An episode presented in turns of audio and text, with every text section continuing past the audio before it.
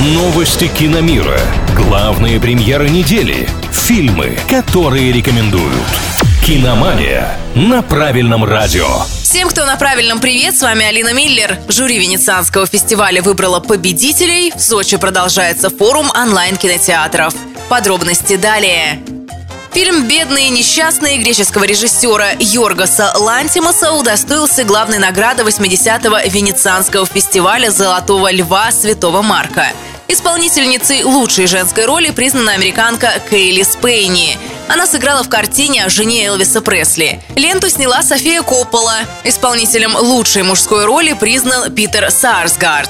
Напомним, Венецианский международный кинофестиваль старейший в мире. Он был основан в 1932 году.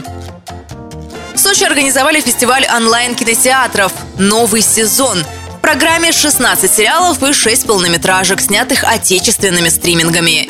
Голосовать за проекты могут гости и участники форума. Они назовут лучший фильм, самый ожидаемый сериал, лучших артистов. В номинации «Открытие» победителя выберет попечительский совет фестиваля. Итоги подведут на этой неделе. Наверняка они станут ориентиром для любителей многосерийников. Киномания на правильном радио.